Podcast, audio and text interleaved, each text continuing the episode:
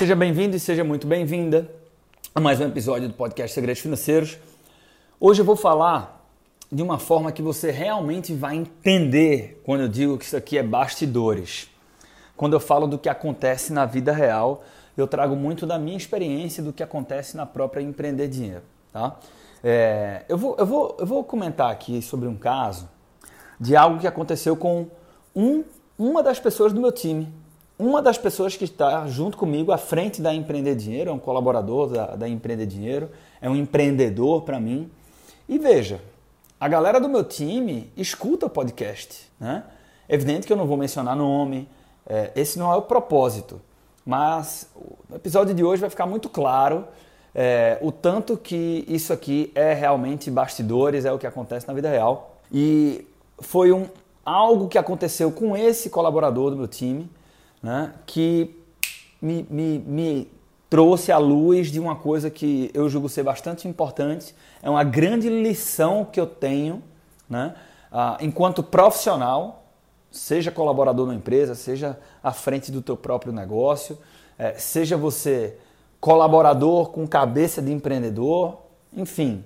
É, o fato é que isso é uma lição que eu tenho, que eu trago para mim e que eu vou compartilhar contigo. Eu acredito que, sobretudo, tá? Então esse episódio ele é válido para todo mundo, mas ele é especialmente dedicado para você que é colaborador de alguma empresa e ainda mais uh, dedicado se você é jovem. Né? A gente vai falar de remuneração e eu vou te dar, eu acredito que difícil é, ordenar, né? julgar assim, mas eu vou te dar uma lição que para mim está ranqueada entre as principais, talvez as top 5 lições que um bom profissional deveria ter em mente para assegurar promoções e remunerações cada vez maiores. Vamos nessa!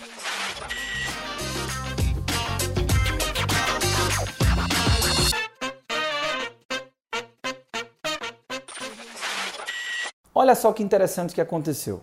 Né? Uma pessoa da minha equipe, numa conversa comigo há pouquíssimo tempo, ela insinuou um aumento. Tá? Um aumento da remuneração dela.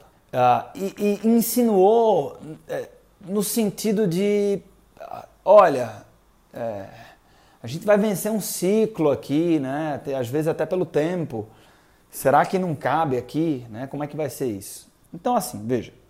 De novo, é evidente que não vou entrar no pormenor dessa relação, porque não é o caso aqui, mas o fato é que ah, ela, ela, nesse caso aqui, ela nem sabe, né? ela até merece um, um, um, aumento, ela até tem um aumento previsto para os próximos meses, mas isso me fez pensar no processo de remuneração, porque da forma que aconteceu, me pareceu que, do ponto de vista dela, isso era cabível em função da virada de um ciclo, tá? que tem a ver com tempo, tempo de trabalho. Né? E cada vez mais as organizações, as organizações bacanas que têm uma orientação atual, entendo eu e acredito eu, tá? então isso é uma crença, não é necessariamente uma verdade, pode funcionar diferente e essa forma diferente pode funcionar bem em outros lugares, mas acredito eu que cada vez mais as organizações ah, atuais estão é, respirando meritocracia né? E, e, e, trabalhando em prol da.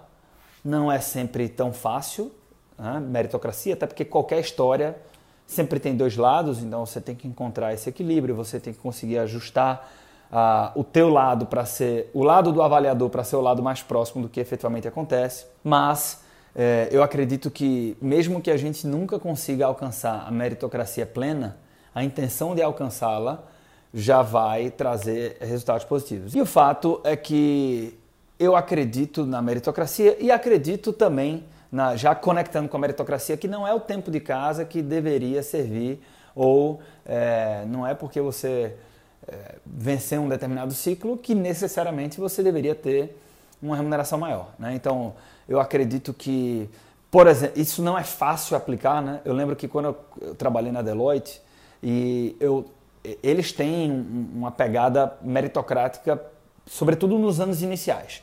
Depois a coisa começa a ser uh, mais disputada, né, para você virar um gerente sênior, principalmente para virar sócio. Envolve uma série de aspectos, tem que ter espaço, tem que ter habilidades uh, de gestão de pessoas, isso funciona não só para baixo, mas lateralmente, para cima também, um pouco de diplomacia e tal, isso é, de novo, tá? Do meu ponto de vista. Mas nos anos iniciais, não, eles estimulam muito isso. E eu lembro que eu recebi duas promoções duplas seguidas. Isso, tecnicamente, quer dizer que eu virei chefe do meu chefe, né? E então, é, é difícil você administrar você que passa por isso, né, é, administrar isso, a relação com as pessoas, quem já estava lá e tal. Mas no final do dia, como diria o Bob Pfeiffer num livro chamado Dobre Seus Lucros, a meritocracia tem que ser defendida, porque quando ela não é defendida, os resultados são péssimos. Né? Por quê? Porque quem entrega resultado e não é reconhecido por isso, desanima, né? e você acaba, na verdade, recompensando, entre aspas, a pessoa que não entrega resultado, não está ali botando para fuder, mas tem tempo de casa ou qualquer que seja outro critério. Né? Então ele fala muito isso, ele fala assim, eu não me incomodo em entregar remunerações variáveis é, de, é, que são discrepantes, né? intensamente diferentes. Por quê? Porque ele fala, cara, se tiver uma pessoa que não está performando, eu não estou preocupado com ela, eu estou preocupado em agradar aquela pessoa que está entregando o resultado para a linha final do negócio. Né? Então ele é, ele é super agressivo nesse ponto de vista, mas tem um quê de verdade aí no meu ponto de vista. E aí vamos lá. Uh, o que é que, qual é a minha lição aqui? Não é ainda meritocracia, tá?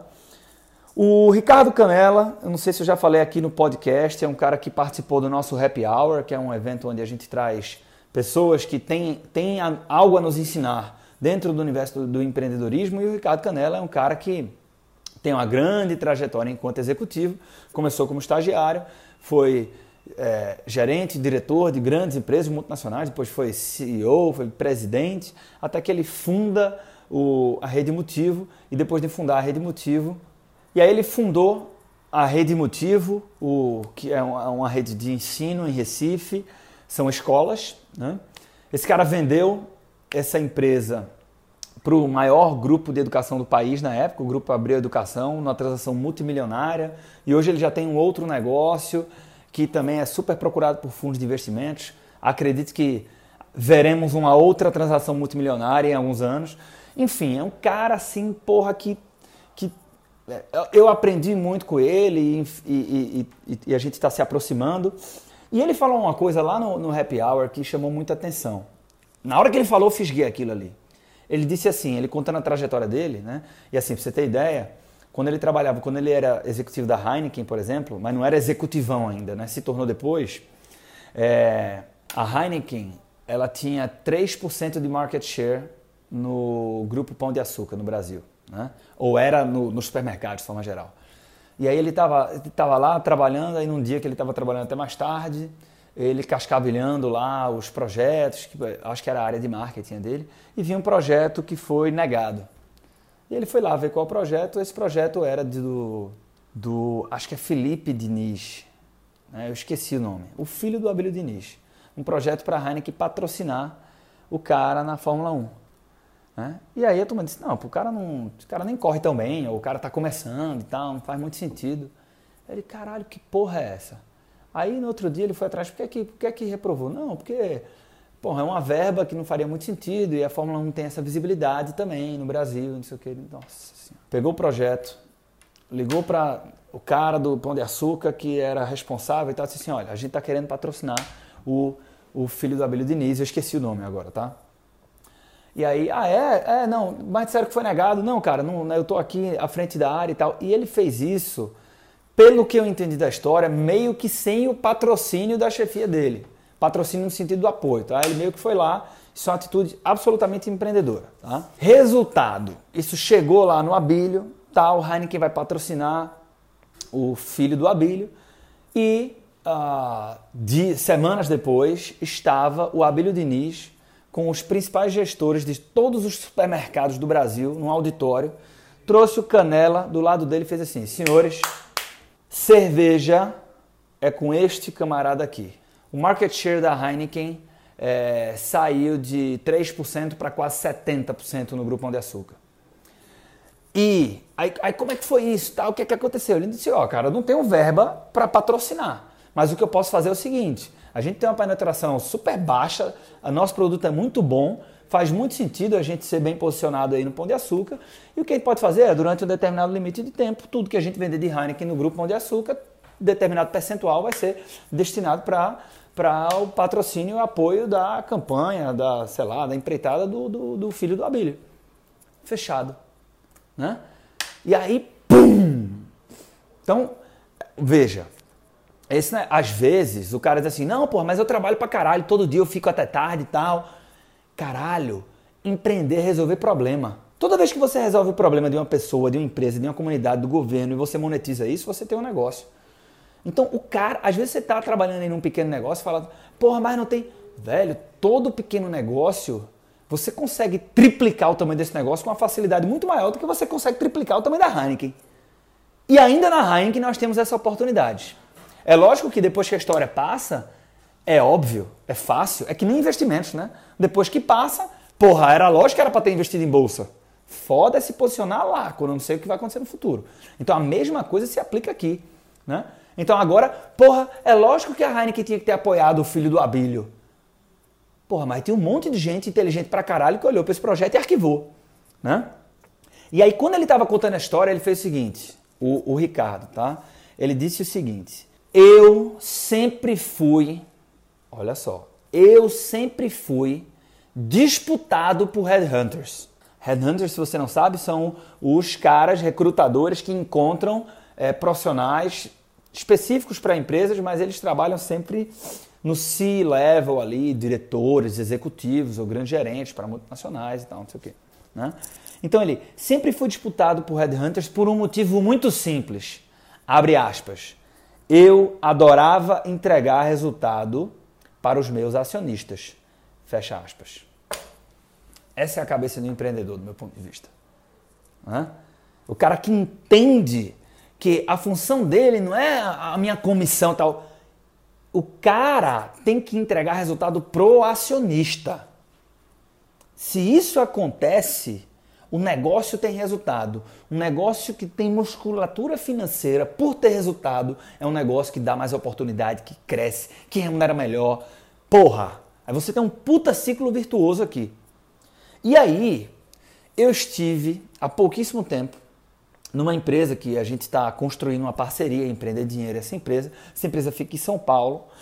E aí eu estava conversando com um cara que nesta empresa, a empresa, pô, a gente tem 10 pessoas no nosso time, essa empresa tem, sei lá, 50, né? Então ela, ela e, e ela vende mais do que cinco vezes o que a gente vende. Então ela, ela é pelo menos cinco vezes maior do que a gente, tá?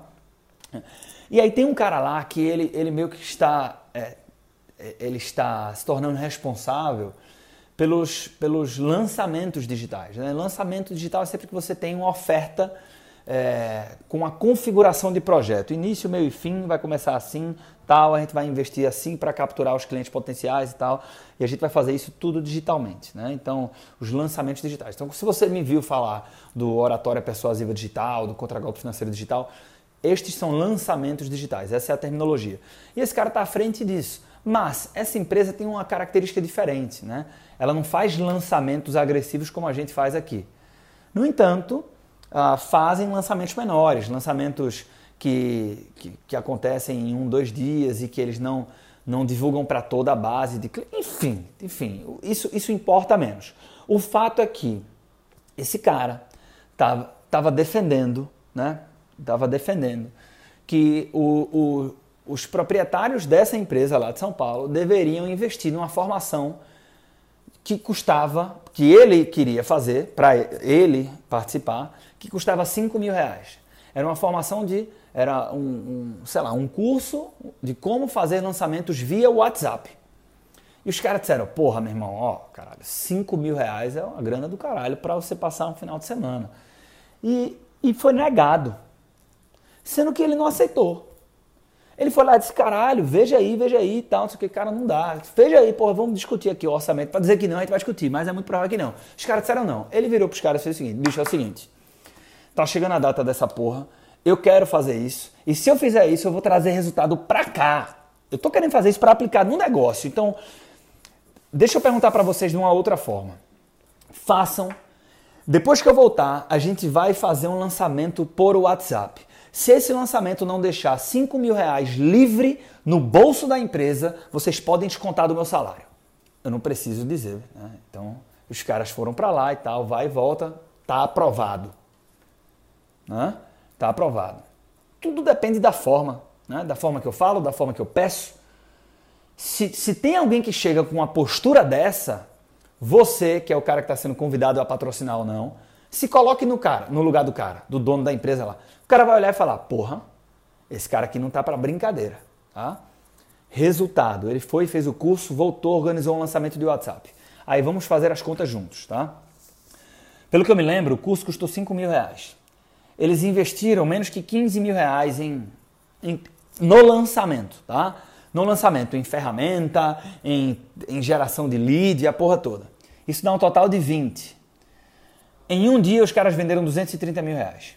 Em um dia, eles venderam 230 mil, 5 mais 15 dá 20, 230 menos 20 dá 210. Esse cara trouxe 210 mil reais de resultado. E aí, quando eu estava conversando com o cara sobre isso, ele fez o seguinte: Cara, eu estou querendo fazer um treinamento agora que custa uns 40. E aqui que vem, aqui que começa a, o detalhamento da lição, tá? Este camarada vira para mim e fala o seguinte, velho, me falaram bem pra caralho desse outro treinamento agora de 40 mil. Eu acho que vai trazer um puta resultado pro negócio se eu participar disso, mas eu ainda não tenho certeza.